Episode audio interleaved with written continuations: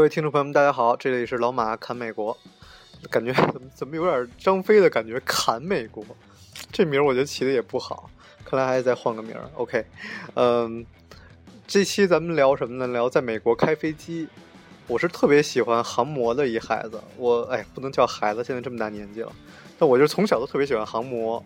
然后小时候一个朋友的朋友的爸爸，然后就特别就是玩那种游动的飞机，然后我们就跟着他一块儿去北京的那种废弃的机场看他飞飞机。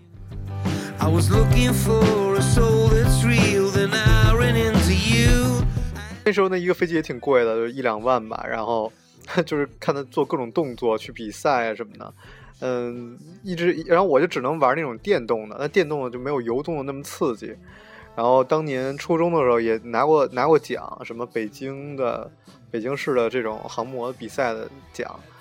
但是来美国以后，因为当时在国内的时候看视频，一发现那种好的航模游动飞机全是在美国的，然后就一直想来美国去玩航模。甚至我在美国一来就去找各种的航模店，后来发现好像没有那么多人在玩航模，反而是有人在开真的飞机。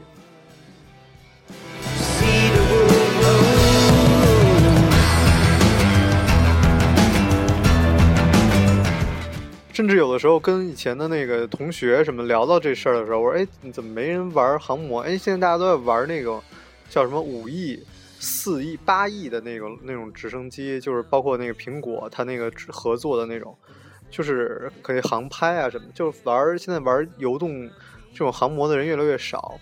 然后就有朋友说：“哎，我我倒也没听说过谁玩这个航模，但我知我爷爷家有个飞机，然后什么什么。”哎呦，我说我就特别奇怪，因为其实在美国，有时候你跟这些嗯可能五六十岁像父母一样年纪的人聊天的话，你会发现啊，就是美国的那种。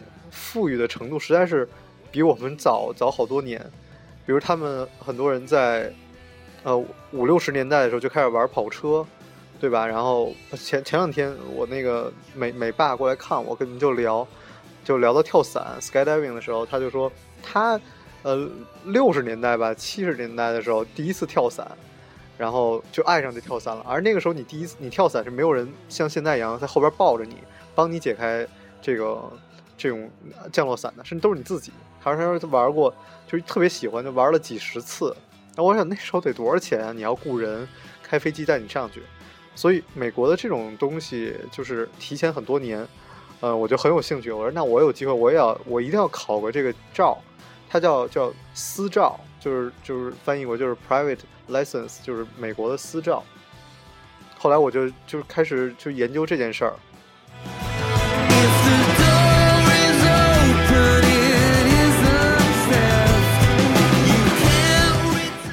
呃，后来我就来了芝加哥，然后也是遇到，包括现在有华人在美国开这种飞机学校，然后就遇到了一些人在在学这种驾照。其实，其实给大家讲一个误区，就大家好像感觉我，哎呦，学开飞机好像很难，然后开完了这不是学完了能开七四七什么的，其实这差的特别特别远，基本就没什么希望。就是你学这就是学一玩儿，你你你拿一照以后，你能自己租一飞机，你去个那个那个飞飞机俱乐部。大概是可能年费好像五千吧，五千刀一年，然后你你就可以在这个这个俱乐部里用很便宜的钱租个飞机，比如从哪儿飞到哪儿，然后然后或者就是就是带朋友上天转一圈，然后一般是学完私照，然后你再去学商照，要求也会更高一点。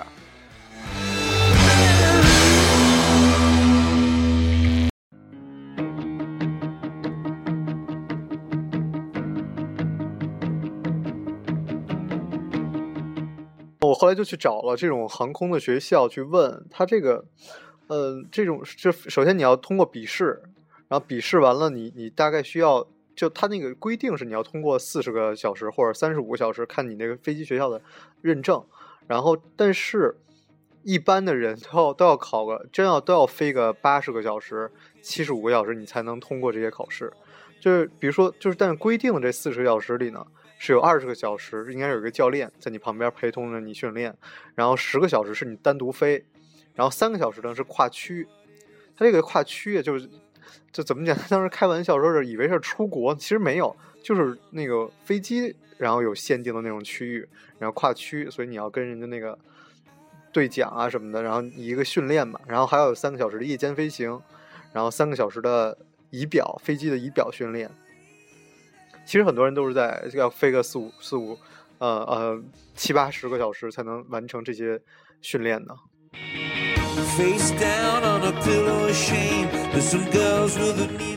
据大家的经验来说，一般是八千美金能把这个私照考下来，然后商照呢大概需要个一千二，啊要一万二，一万二可能就就再能把商照考下来。所以，所以但是商照其实考完了你能干什么？然后我就问了一下，就是你能开着飞机去帮人家拉那个横幅，拉那个横幅，或者像那个迪士尼那电影那个动画片，我特喜欢看那个。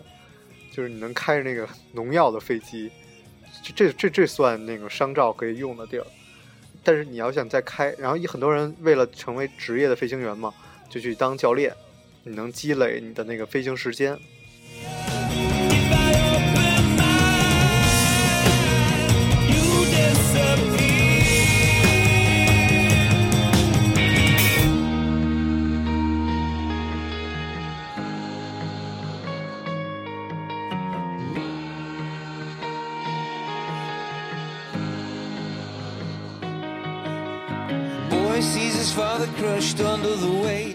我跟教练聊多了，教练说你要不就先试一下，先飞一个小时试一下。然后，然后我我比较鸡贼，我就 group 了一个这个飞机的，然后飞了飞了一个小时，然后就当时找了一天就去了。嗯，感受我就主要讲感受。上了飞机以后，我我我还是坐在主驾驶。我开始以为就是教练在那开，然后我跟那儿看一看，随便可能动一下。然后后来发现是。哎，我还真的是在那儿开，就完全是我在主驾驶，然后那个仪表盘呢也很容易看，虽然有那么看着好像密密麻麻，但是你很容易看。比如第一个就是你你上升的速度，你的倾斜的角度，然后你你的你飞行的速度，对吧？然后那个油门也很容易，就是一个钥匙，跟开车一样，哎，你一拧那钥匙，哎，这油给油就多了。然后然后还是还是挺挺简单的，然后包括你起飞都是完全可以你自己自己在那儿操作。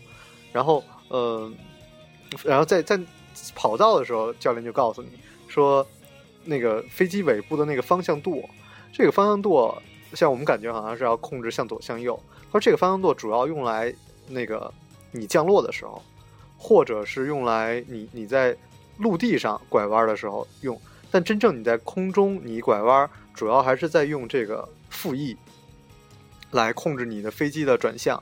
但是像一般我们飞的这种不是呃这种飞机呢，就是单单引擎的这种飞机，就是呃最多能倾斜个三十度角，嗯，这是一个好像限度是四十五度吧，我记得，但是你只能倾斜个三十度角，就是进行转弯。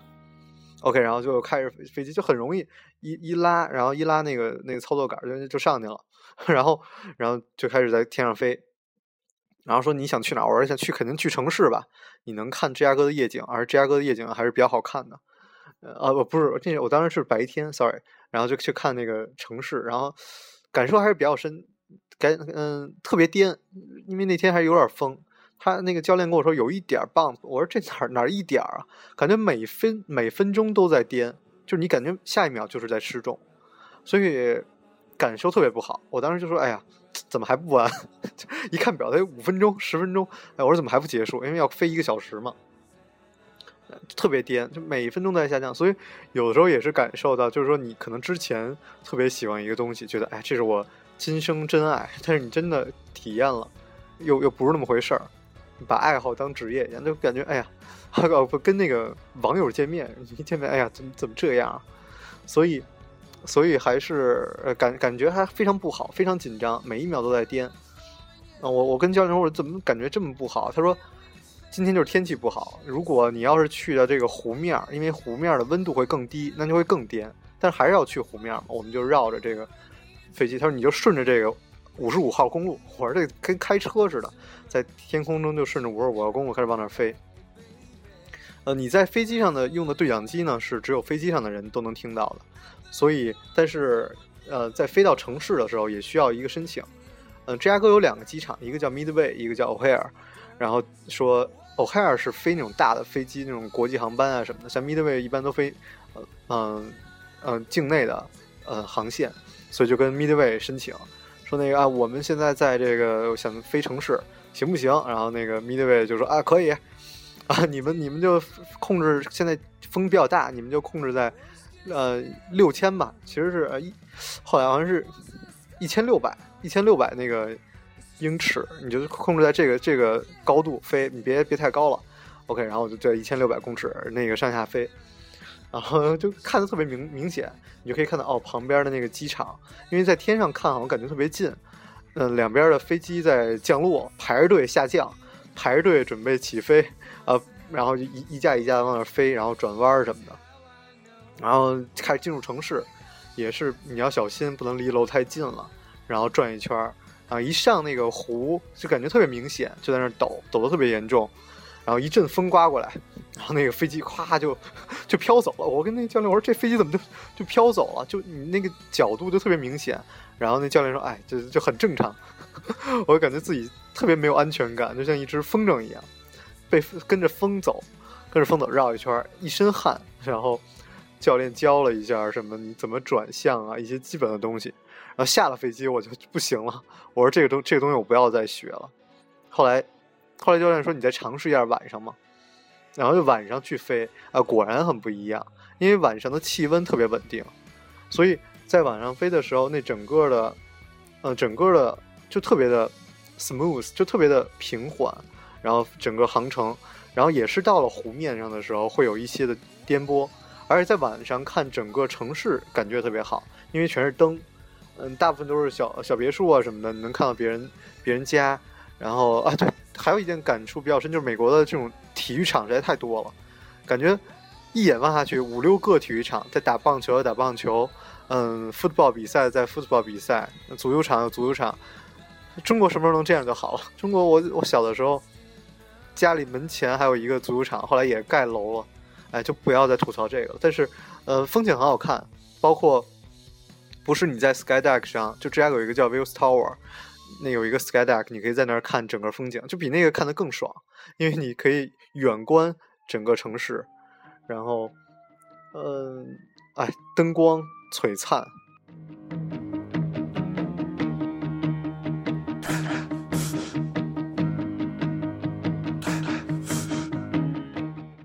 后来我就要降落，降落，哎对，刚才忘了讲降落了。降落的时候，一般这种飞机都是有一个自自动降落的一个系统。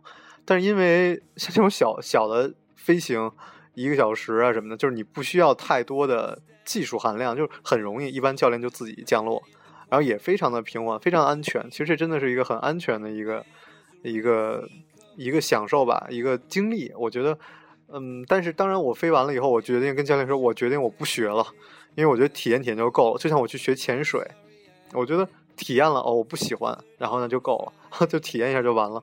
所以。所以体验还很重要。如果我第一次飞就飞的是晚上，然后我就会觉得啊，原来这么容易，我可能就会去学。但是很可惜，我第一天赶上一个风天，然后颠的太严重了，所以就让我对这个兴趣、这个爱好失望了。啊，我特别喜欢滑雪，所以很我很很建议很多人去滑雪。第一次经历特别不好，然后就彻底不喜欢这个运动了。所以我觉得你第一个教练很重要。一定要把你教的让你爱上这个运动，所以很可惜，我我飞行的这个经历不是很愉快。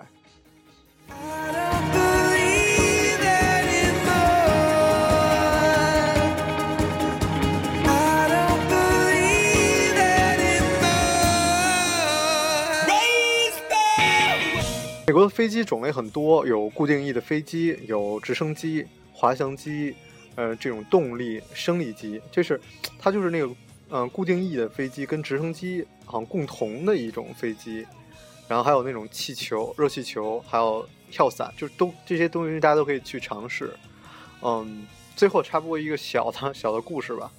嗯，前前几天跟别人聊天，他们去玩那个跳伞，结果就那那那个朋友就说，他他跟他另外一个朋友一起坐那个小飞机。对，刚才忘了讲，我这个小飞机小到什么地步？只有四个座位，加上驾驶员，所以就特别轻。就特别的在天上就特别没有安全感。OK，他们也是坐这种小飞机去跳伞，结果其中一个人的那个降落伞打不开了。结果他说他先跳的，他已经在下面就是在欣赏了，就突然旁边一个人 唰就下去了，就吓死了。那个人就吓死了，说：“哎呀，怎么办？救命！救命！”就因为他的那个降落伞打不开了，结果他后边因为都是有人教练抱着嘛，教练就赶紧拿刀去把那个降落伞割开，然后打开备用的降落伞，所以好好危险。那个人就就完全就尿了，吓死了。就可能降落伞这呃这种还是有 skydiving 还是有有风险的，但我觉得飞机可以大家可以去体验一下。好了，这就是本期的老马侃美国，我是老马，大家早安或者是晚安，再见。